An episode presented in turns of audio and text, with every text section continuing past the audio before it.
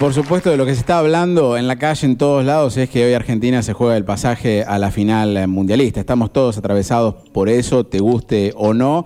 Y el gusto también que nos damos nosotros es poder compartir estos momentos tan importantes para el fútbol argentino, para el deporte nacional, bueno, con periodistas que llevan ya hace mucho tiempo trabajando en este orden. El gusto de poder volver a charlar con Emiliano Raggi, periodista que está actualmente radicado en España y que ha pasado por tener TNT Sport México, por Teis Sport, por Radio La Red Argentina, eh, así que con, un, con un pasaje importante, analizando un poco este presente de la selección a horas de jugarse un lugar en la final. Entiendo que hablamos con él el día que Messi llegaba al PSG, en el momento, a ver, parece lejano, parece que pasó hace 58 años, pero que de Messi llorando en Barcelona, a los cinco días aterrizando con, con la familia en París, I Love París, y, el mundo eh, que se sacudía con esa noticia, y él ahí al pie del cañón. Así que, bueno, eh, justamente siempre momentos importantes son una buena oportunidad para saludarlo y agradecerle. Emiliano, buenos días, buenas tardes allá, ¿cómo estás? Hola, Leandro querido, Adrián, a toda la gente de mi querida Necochea, un beso grande, gracias por la presentación. Les digo una cosa, los estaba escuchando en la web eh, de K2, se escucha espectacular. Yo estoy desde Madrid escuché impecable la música, a, a Raúl desde Qatar, eh, a toda la banda. Así que lo felicito porque se, escucha espectacular. Bueno, bueno, muchas, muchas, muchas gracias. Bueno, y por supuesto, la pregunta para nosotros es: ¿cómo estás viviendo estas horas? Obviamente que acá somos todos muy futboleros. A veces uno, un poquito de periodista, trata de ser un poco más racional, pero también poníamos en, contexto ¿no? lo, que, lo que se juega deportivamente en la Argentina hoy. Eh, ¿Cómo se vive allá en España? Eh, donde en lo personal está lo tuyo y también un poco la prensa española que se ha quedado afuera y ha estado también generando muchas noticias alrededor del seleccionado argentino y Messi en lo particular. Sí, es cierto. Bueno, eh, eh, empiezo por lo primero. Yo en lo particular lo vivo con bastante tranquilidad hasta que arranca el partido. Cuando empieza el partido, eh, las pulsaciones son otra cosa. Sí tengo una cábala, en realidad mi familia tiene una cábala. Bueno, la de Necochea se junta siempre, siempre pone la foto de todos formando como si fuera un equipo de fútbol y se juntan todos a ver el partido, lo cual me parece divino. Eh, y mi familia, de parte de mi padre, eh, parte de ella que vive en Bariloche, arman un altar. Tienen un altar. Entonces, cada vez le van agregando más cosas. El altar tiene, por ejemplo. hoy, nombro marca, total, no pasa nada. No, sí, sí, pero para hoy ya eh, matan una gallina, o sea, ya, ya, se pone tipo vikingo, ¿viste? Satánico, ¿viste? Hoy, sí. Hoy me dijeron que va a haber un sacrificio. Claro, claro, claro, como los vikingos. Eh, pero no, pero a ver, yo el otro día subí a la foto y, tiene eh, la pelota de fútbol con la cual jugaba mi primo cuando era chiquito, tiene el 5 de copas, tiene el ancho de basto, el de espada, el 7 de espada, eh, tiene Termidor, tiene Fernet, tiene el Sandy Bu Martínez, tiene la Virgencita, tiene a Messi, tiene la foto de Diego, tiene un altar impresionante que arma mi familia de Bariloche también para tirarle buena onda al equipo.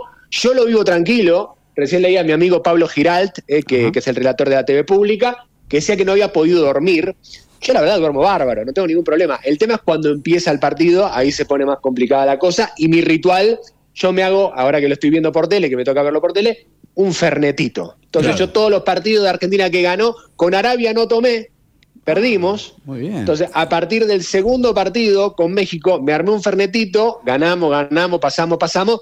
Fernetito infaltable eh, para, para ver el partido esta noche.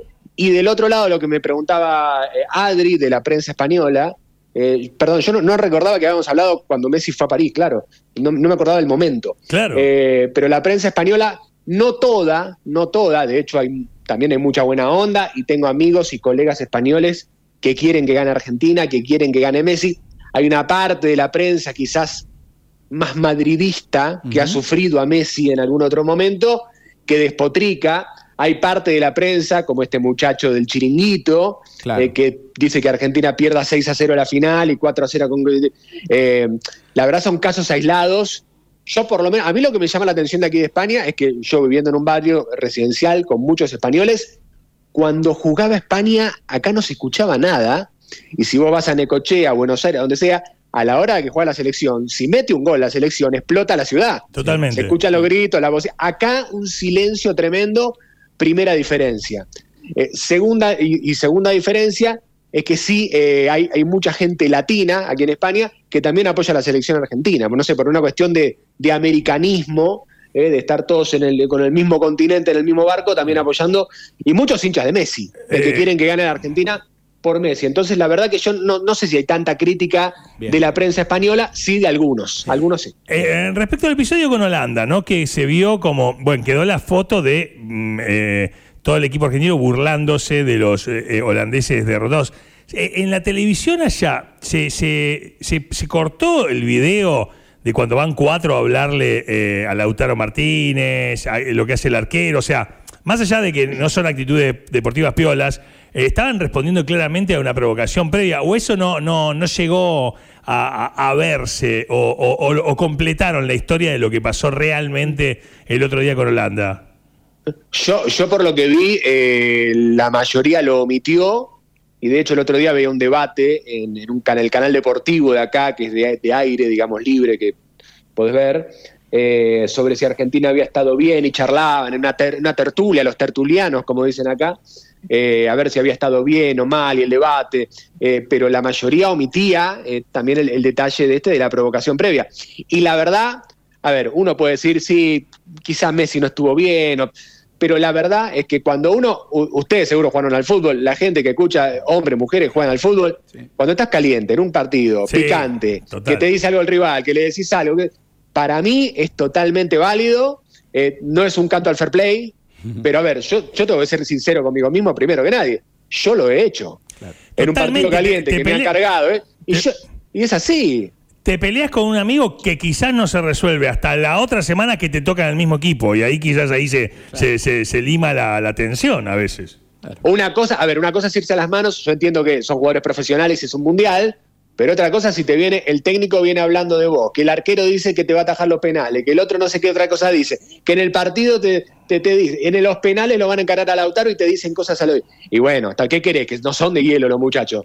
Digamos, ganar los penales, este, y bueno, pasó lo que pasó. No lo, no lo, no lo defiendo. No, pero me parece que yo hubiera hecho lo mismo, a, eso voy. Emiliano, te pido también tu mirada internacional un poco, porque acá estamos obnubilados, sabrás muy bien, por eh, los jugadores que eligió Scaloni y quizás no estaban dentro del mainstream, ¿no? Eh, hablo de jugadores que terminó, terminaron marcando titularidad, como Enzo Fernández, McAllister, Julián Álvarez, algunos nombres que quizás hasta si se quedaban fuera de la lista nadie hubiera salido a defenderlos, salvo la familia de Nahuel Molina, eh, y sin embargo eh, están siendo hoy titulares e indispensables en el esquema de Scaloni. Digo, eh, se habla mucho de ellos también en la prensa internacional, leía que hoy hay muchos equipos europeos, incluso de la Premier, que se pelean por McAllister. ¿Es así o es un poquito el, el trabajo hoy de los eh, de los públicas, de los jugadores que están muy atentos, eh, o hay realmente un interés? No, no, es así, es así. La verdad que, a ver, empezando por Emiliano Martínez, que, tuvo que irse de Arsenal para, para tener minutos y sumar. Eh, Nahuel Molina, yo confieso que a mí no me gustó la primera parte del Mundial de Molina y que quería que juegue Montiel. Lo que pasa es que cuando entró Montiel no jugó bien, sí le pegó fenómeno al, penal frente a Holanda como si tuviera 30 años en la selección, ¿no? pero pero con el gol Molina me parece que se gana ese lugar. Eh, para repasar el equipo rápidamente, porque algo charlaban antes con nuestro compañero en Qatar, sería Martínez, Molina, Cuti Romero, Otamendi, Tagliafico, porque recuerden que tanto Acuña como Montiel están suspendidos, De Paul, Enzo Fernández, Alexis McAllister, yo creo que va a jugar Di María con Messi y con Julián Álvarez. Así que ese sería el equipo. La duda está si juega Di María o Paredes. Yo creo que va a jugar Di María. Eh, pero a lo que me pregunta Adri, eh, aquí es real, yo te digo, entre otros tengo muy buena relación con Enzo Fernández. Es real, eh, de hecho estuve en Portugal con él hace poco tiempo, es real el interés de Liverpool por Enzo Fernández, de hecho la noticia se dio en los, últimos días, pero viene de largo. Yo no sé si después se va a concretar o no. El Liverpool también acaba de comprarle hace unos meses al Benfica a Darwin Núñez de Uruguay, del equipo portugués, por 100 millones de euros. Eh, no sé si se va a dar lo de Enzo o no, pero sí que el interés es real. Alexis, no me cabe duda que de Brighton va a escalar a otro equipo porque está haciendo un mundial fantástico y me parece que se va a ganar esa posibilidad.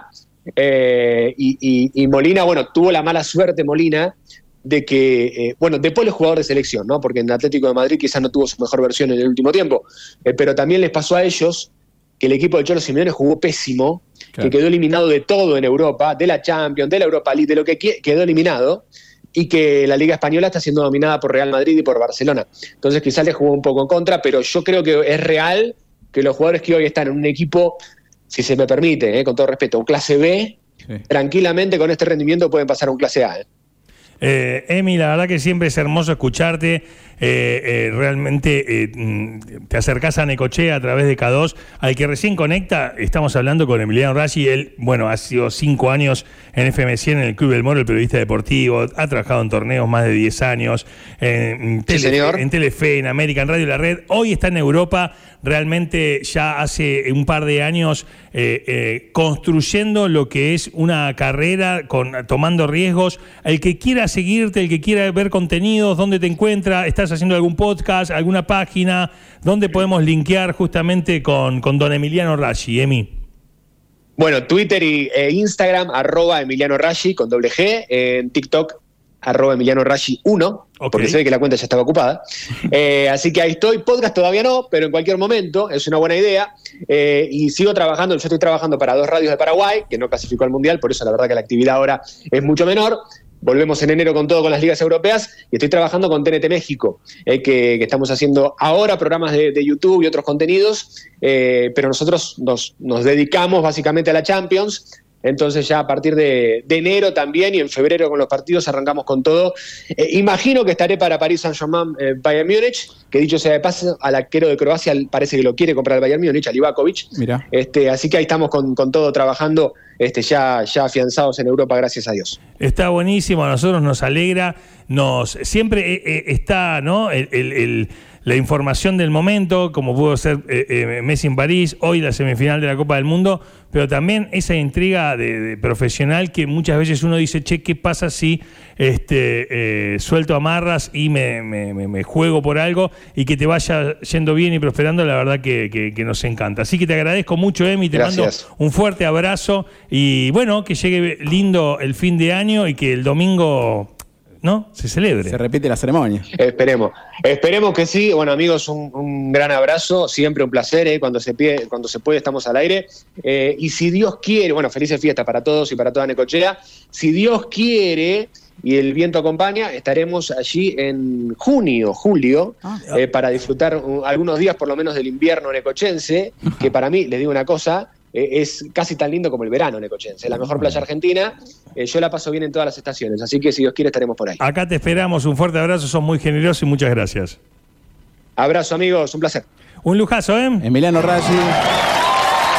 Desde España, periodista internacional, repasábamos su trayectoria, un gustazo para hablar del tema del día, este Argentina-Croacia, estas semifinales del Mundiales que nos están atravesando en este martes.